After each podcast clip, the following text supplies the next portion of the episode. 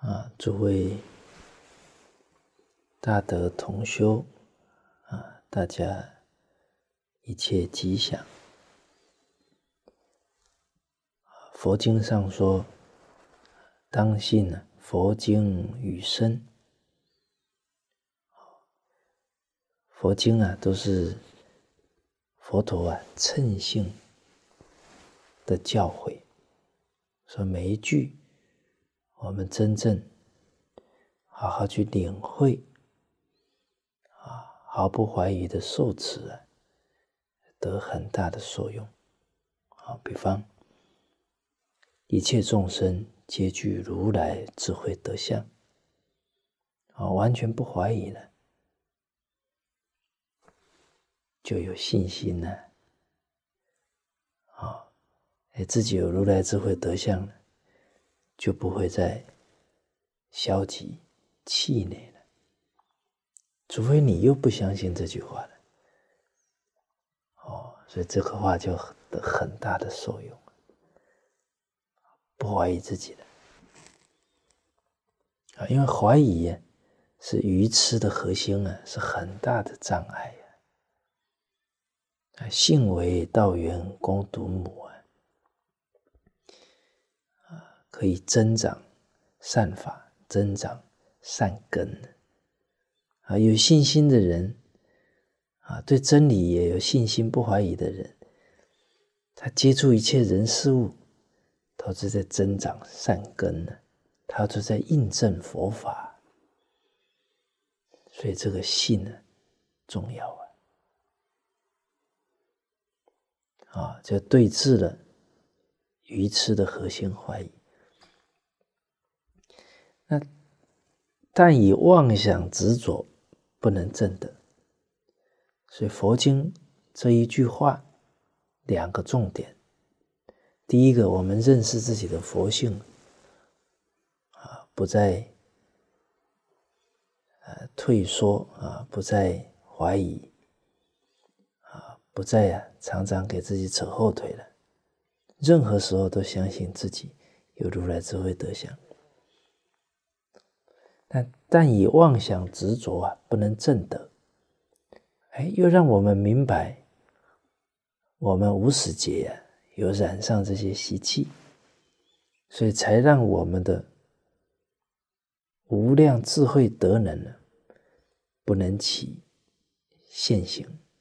不能发挥作用，那知道这个道理了，那还有分别执着要去对峙，那就不傲慢了啊！自己还有这些习气，不好意思去看别人了啊。然后呢，越下功夫再放下分别执着，对人呢越不苛刻了，因为觉得很不容易放下。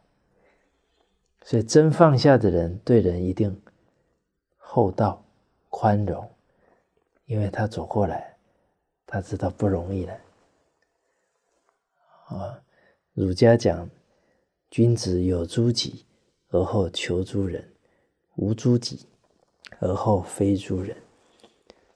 真的无这些习气，无贪嗔痴了，再去护念别人。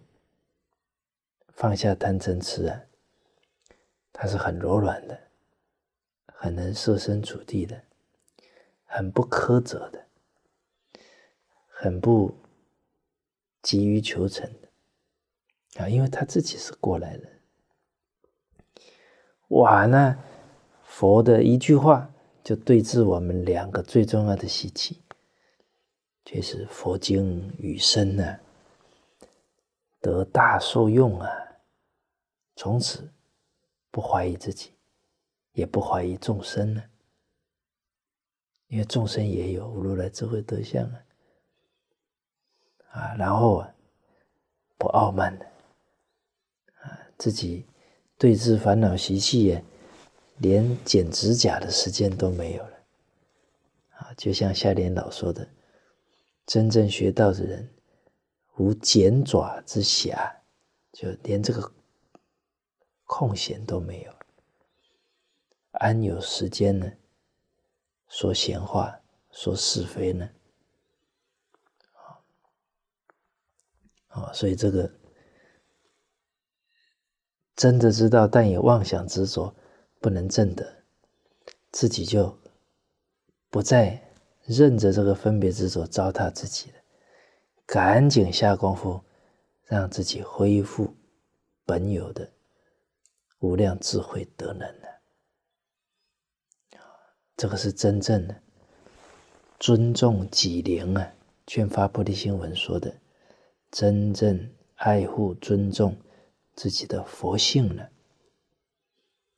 啊，啊，所以真的真用功，会发觉我们自己满身分别执着，满身病痛，真没有时间说别人。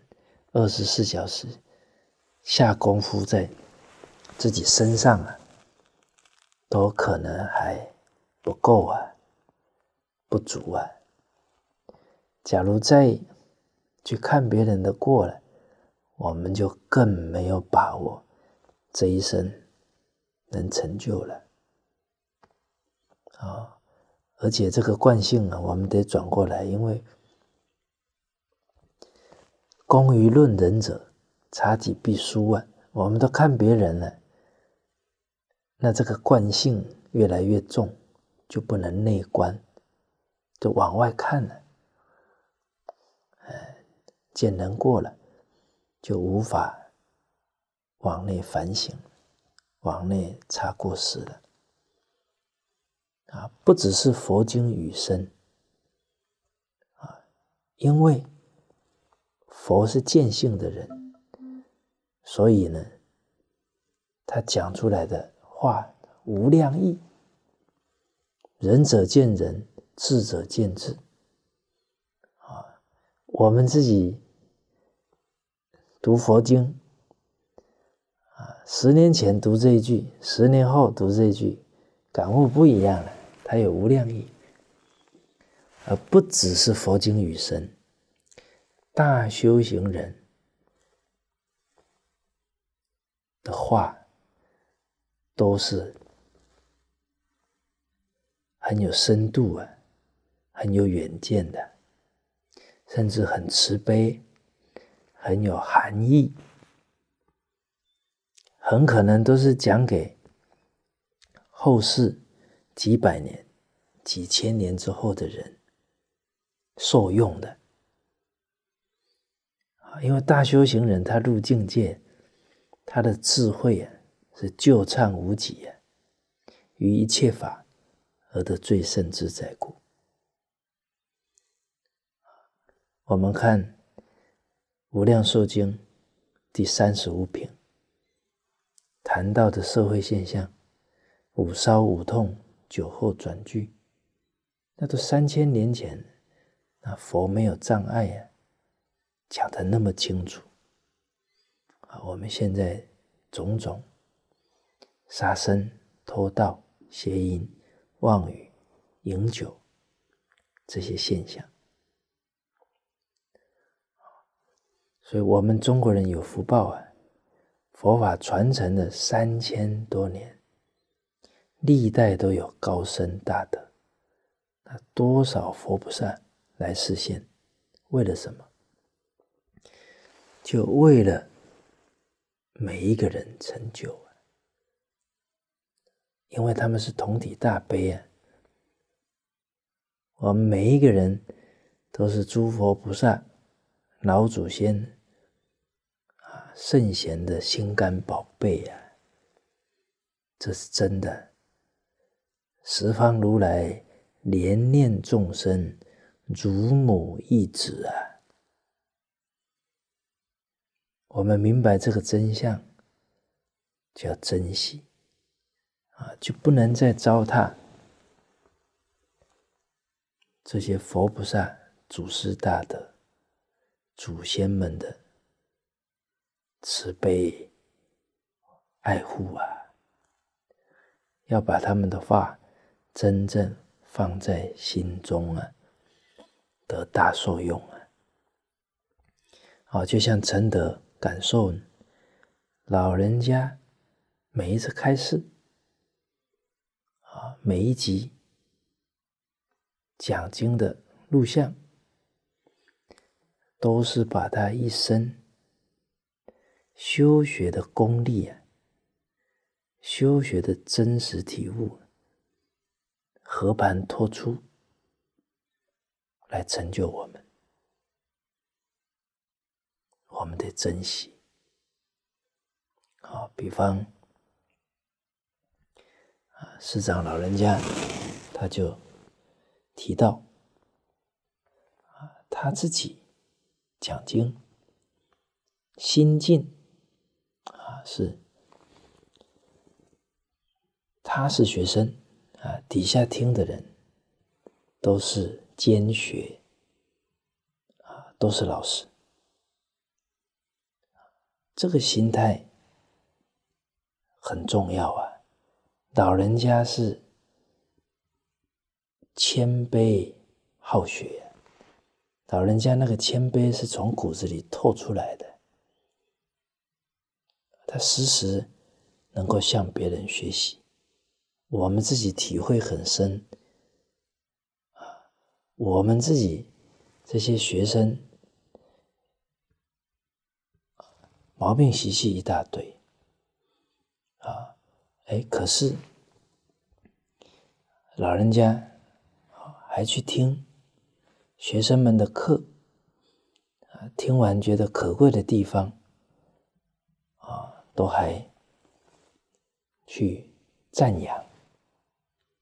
那是老人家在表演普贤行给我们看呢，看到一切人的优点，称赞如来。看到一切人的付出啊，去感恩呢，好，所以很多话老人家都是为了护持我们后面的子弟呀，后来的人，因为我们已经没有他老人家的根基了，走这条弘法的路啊。假如还不能效法他老人家的态度，啊，很可能呢，这个路啊，走着走着就偏掉了，啊，因为上台啊是个挑战，因为在台上讲课给人家听啊。容易啊，调动起我慢的习气。啊，孟子也说：“人皆好为人师。”我们这个四大烦恼，我见、我爱、我慢、我痴，常相随啊。一没有高度的警觉性，遇到境界，它就冒出来了。所以上讲台呀，虽然可以利益众生，但是也是一条啊，会染浊的路啊，得要有高度的警觉才行啊。啊，包含护法啊，假如拥有权力。那更要如履薄冰啊。人一有权，我们这些过去生的习气啊，强势啊，哦，控制啊，要求啊，占有这些习气，也容易在这个境缘掉出来。啊，所以师长老人家说，我们这个时代。弘护正法，比他老人家多十倍、百倍都不止。这些话都是爱护我们的，因为我们内的烦恼超过他老人家十倍不止，外的诱惑考验也超过他是老人家十倍不止，加起来。乘起来，内外交感十乘以十就百倍了。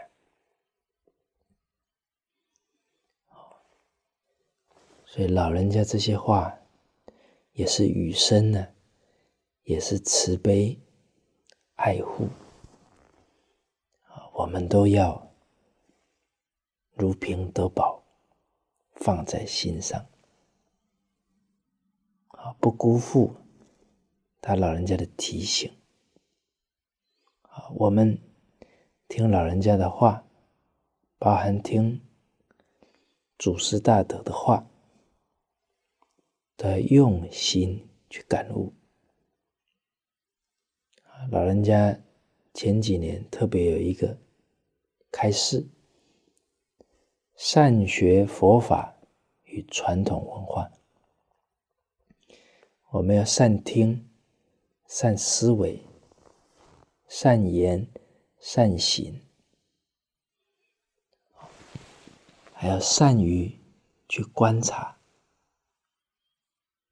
啊我们读《无量寿经》，积功累德第八，就是去观察阿弥陀佛是怎么修行的。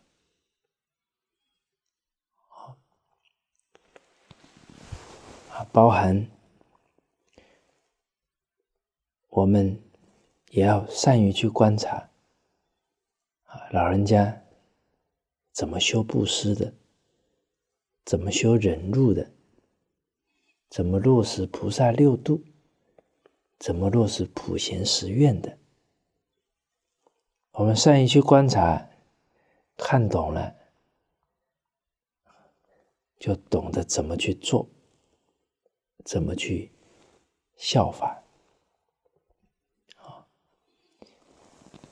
那也要善于去体会呀。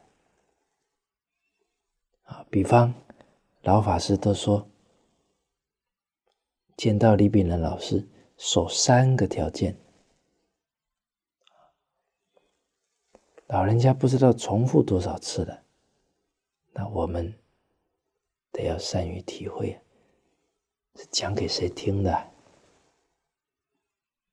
假如我们听的时候说：“哦，那是李炳仁老师讲给老法师听的”，那我们就不善体会了。哎。老人家重复最多的，一定是最重要的啊！就像老人家说，佛经当中重复最多的是最重要的啊。比方，佛经都有受持读诵、为人演说，这就是很重要的。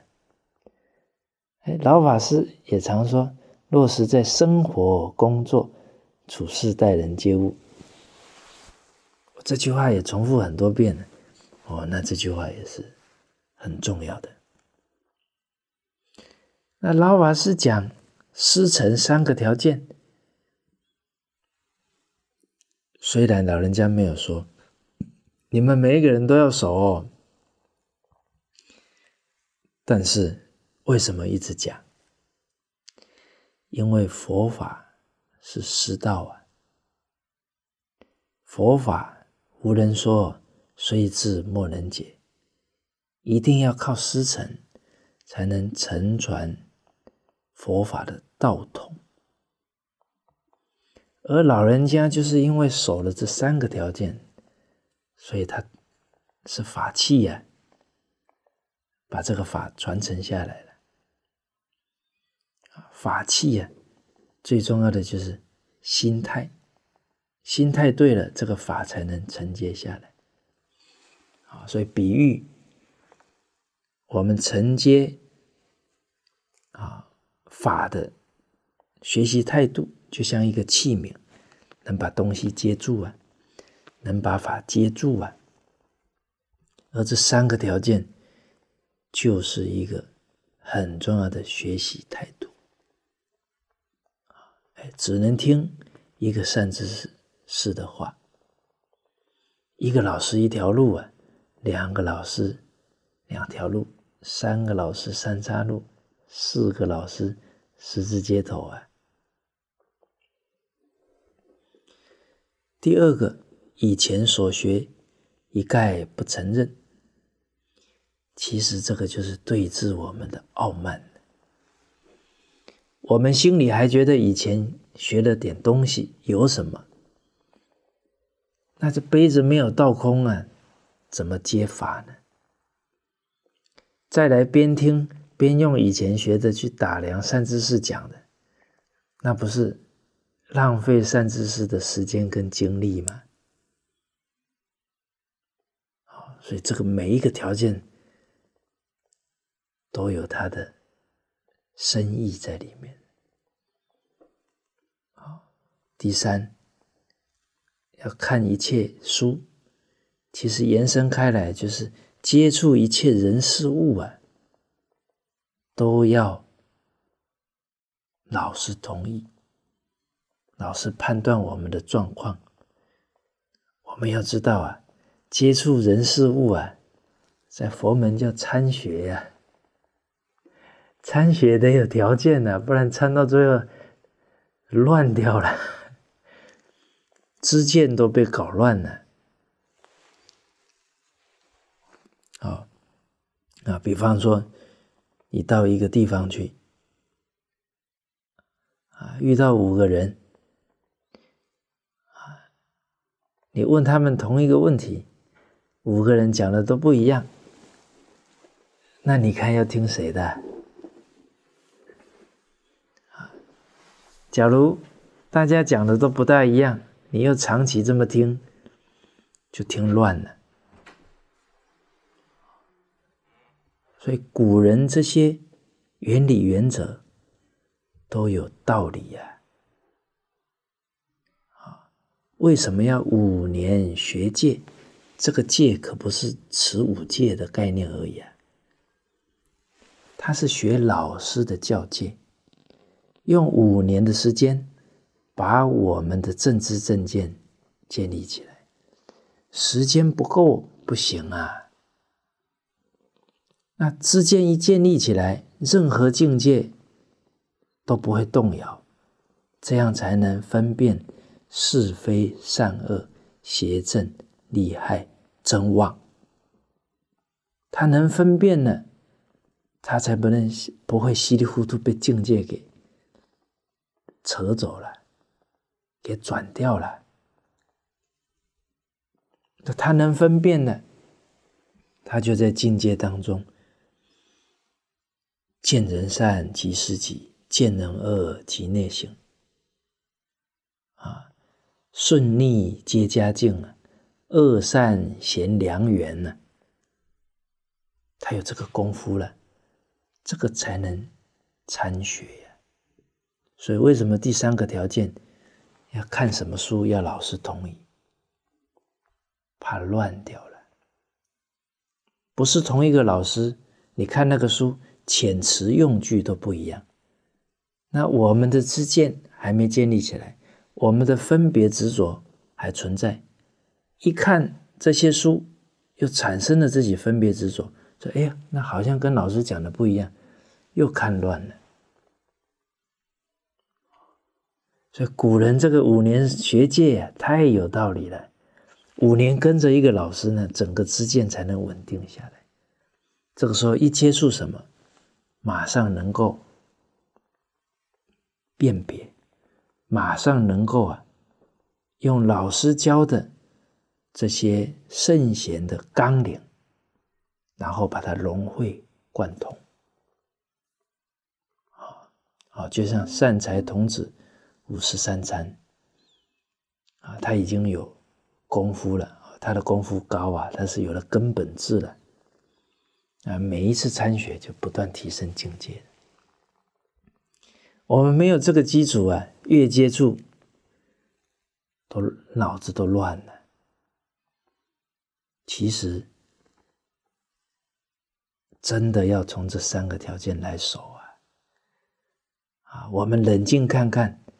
经过了两年、三年、五年了，我们是有进步，还是在退步？我们的根基一定是扎在孝亲尊师啊，才能君子务本，本立而道生。而这个尊师，首先是能守师承，那才是尊师啊。而这三个条件不守啊，我们不退呀。承德之时是觉得不可能，我一定会退。好啊，因为自己啊根性比较差啊，其他的人啊承德不知道，但是自己深刻体会，不守自己，铁定道业一直在往后退。而且我们要善于去体会一点。连老法师这样的善根，这样的家庭教育，这样经过战乱的洗礼，产生这么多的人生阅历，还有悲天悯人的胸怀，都要守这三个条件才能成就。假如我们不守，有可能成就吗？这个都是值得我们用心去体会的，而老人家是慈悲为怀，他修学又有功夫啊，所以他讲的每一句话都是至诚的心呢，每一句我们不能轻易的就划过去啊。不能走马看花，包含他举的例子都很用心呢。啊，比方他老人家举到，新加坡演培法师啊，那是年龄还比老人家长啊，但是应该不会差很多，是同一个辈分的了。而这个演培法师，他是十几岁呀，啊，就跟着地贤老法师学习呀。哇，你看这个缘多殊胜呢！天台中有成就的祖师，结果老人家跟他交谈过程，突然恍然大悟。啊原来这三个条件呢，不是李老师定的，是祖祖相传的规矩啊。但老人家讲这个例子，我们得要善于去体会啊。那演培法师也是术士善根呢，这么早就出家了。哦，那个。经典啊，都能啊深深入了解啊，但在跟随地贤老法师的时候，他可能不一定能了解这三个条件的深意呀，哎，所以后来离开了啊。所以老人家谈到这里呀，也觉得很。可惜呀，所以老人家举这个例子，也是在提醒我们重要啊。这个时辰的深意啊，都透过举这些例子啊，让我们反思啊，啊，让我们一定啊。寻古法，在这个时代呀，变化太快了啊！那个变化的速度呢，是五千年历史当中最快的！在农村，本来连手机都不会用，短短二十年呢，不只会用手机了，可以用手机啊，到城市里购物啊。都直接啊刷了就行了，哇，一只手机里看到全世界的状况，变化太快了。可是变着变着，我们假如没有掌握不变的，我们就被这个变化搞得随波逐流啊，搞得心浮气躁啊，搞得每天就盯着这个死东西看呢，都被他控制住了。所以要掌握不变的啊！什么是不变的？夫妇有别呀，才能互相感恩呢。两个人比赛谁赚的钱多，这个要互相感恩就不容易了。哦，那不是说一定是先生赚钱，两个人商量好嘛？啊，不然，最重要的孝养父母、教育小孩忽略掉，那这个家庭啊很难家道继续能兴兴盛下去的。啊，那包含啊这个守着三个条件。这个也不能变了。我们看到现在大学很多啊，可是能出一两百年前那样的大学问家、大政治家吗？这里面很关键的。真正要在各行各业成为顶梁的人才，那不见得是在书本上学来的，在哪里？手把手带出来的。书本里面不一定能够把这个行业最伟大的人的精神。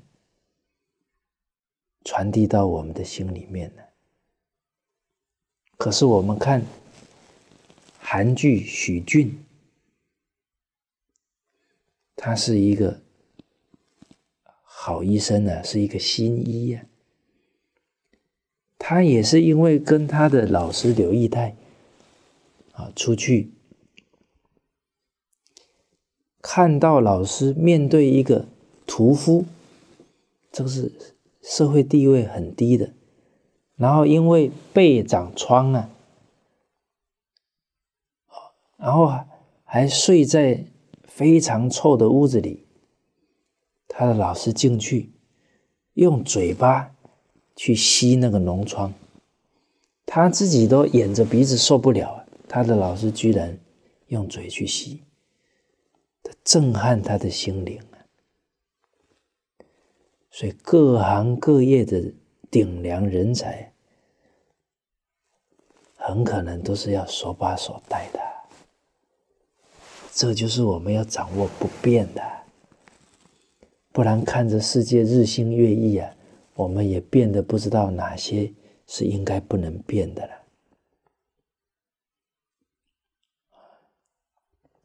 每一个行业啊，用佛家来讲。真正能为社会做出真实贡献，那都是在各行业行菩萨道啊！啊，医圣张仲景啊，这个孙思邈、华佗，这医学界的菩萨啊，商业界啊，范蠡、陶朱公。啊，甚至于山西晋商，啊，安徽徽商，每一个地区都有非常杰出的商业界的领袖人物。他们最关键的就是在那个领域行道啊！你看办政治，尧舜禹汤，文武周公都是圣王。教育方面，孔子是代表啊。这师道啊，君道啊，医道啊，商道啊，每个行业要行菩萨道，每一个角色都要尽我们的本分，我们的道。五伦都是大道，这一些道都得靠真心跟真心的交感，都得靠手把手带呀。啊，所以很老老人家一提到跟着李炳南老师十年长随众啊。老人家说：“好多不懂的，看着老师，啊，听着老师教诲，好，都学到了。好，那当然，啊，我们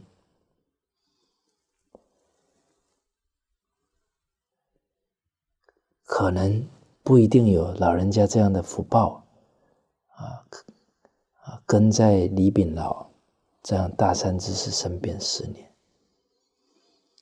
可是我们真有心啊，真愿意守这三个条件，有佛法就有办法。我们找三五个志同道合的同参道友啊，一起依止老法师的经教啊。用至诚的心去听他老人家的教诲，实在讲，他老人家每一堂课都是和盘托出，所有修学的关键精神，包含他老人家怎么做人、怎么做事，娓娓道来啊，讲的非常的细腻。好那我们一起依止，我们也可以守三个条件呢。就依他老人家的教诲。那在一起，任何事情，我们都可以依老人家的教诲来探讨啊。好，哎，到最后真的还是探讨不出结果，也可以到时候请教啊。啊，可以写信。到佛的教育协会去请教啊，老人家还注释啊，我们还是很有福报的，还是能守这三个条件的啊！天下无难事，只怕有心人。所以老法师语声呢，包含。这些高深大德余生像《了凡四训》，从头至尾啊，都可以感觉到了凡先生的苦口婆心啊。陈德就举其中一段啊，比方说，他说：“天下聪明俊秀不少。”所以德不加修，业不加广者，只为因循二字，耽搁一生。这是他的怜悯啊，生怕我们掉到这个因循，就糟蹋了我们这一生的因缘，跟我们的善根呢。好，好还有一段，了凡先生举到“顺在雷者”，好，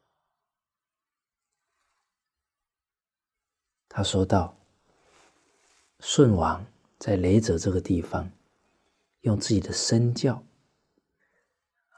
只用了一年的时间呢，把这个互相争夺的风气呀，整个转成相让。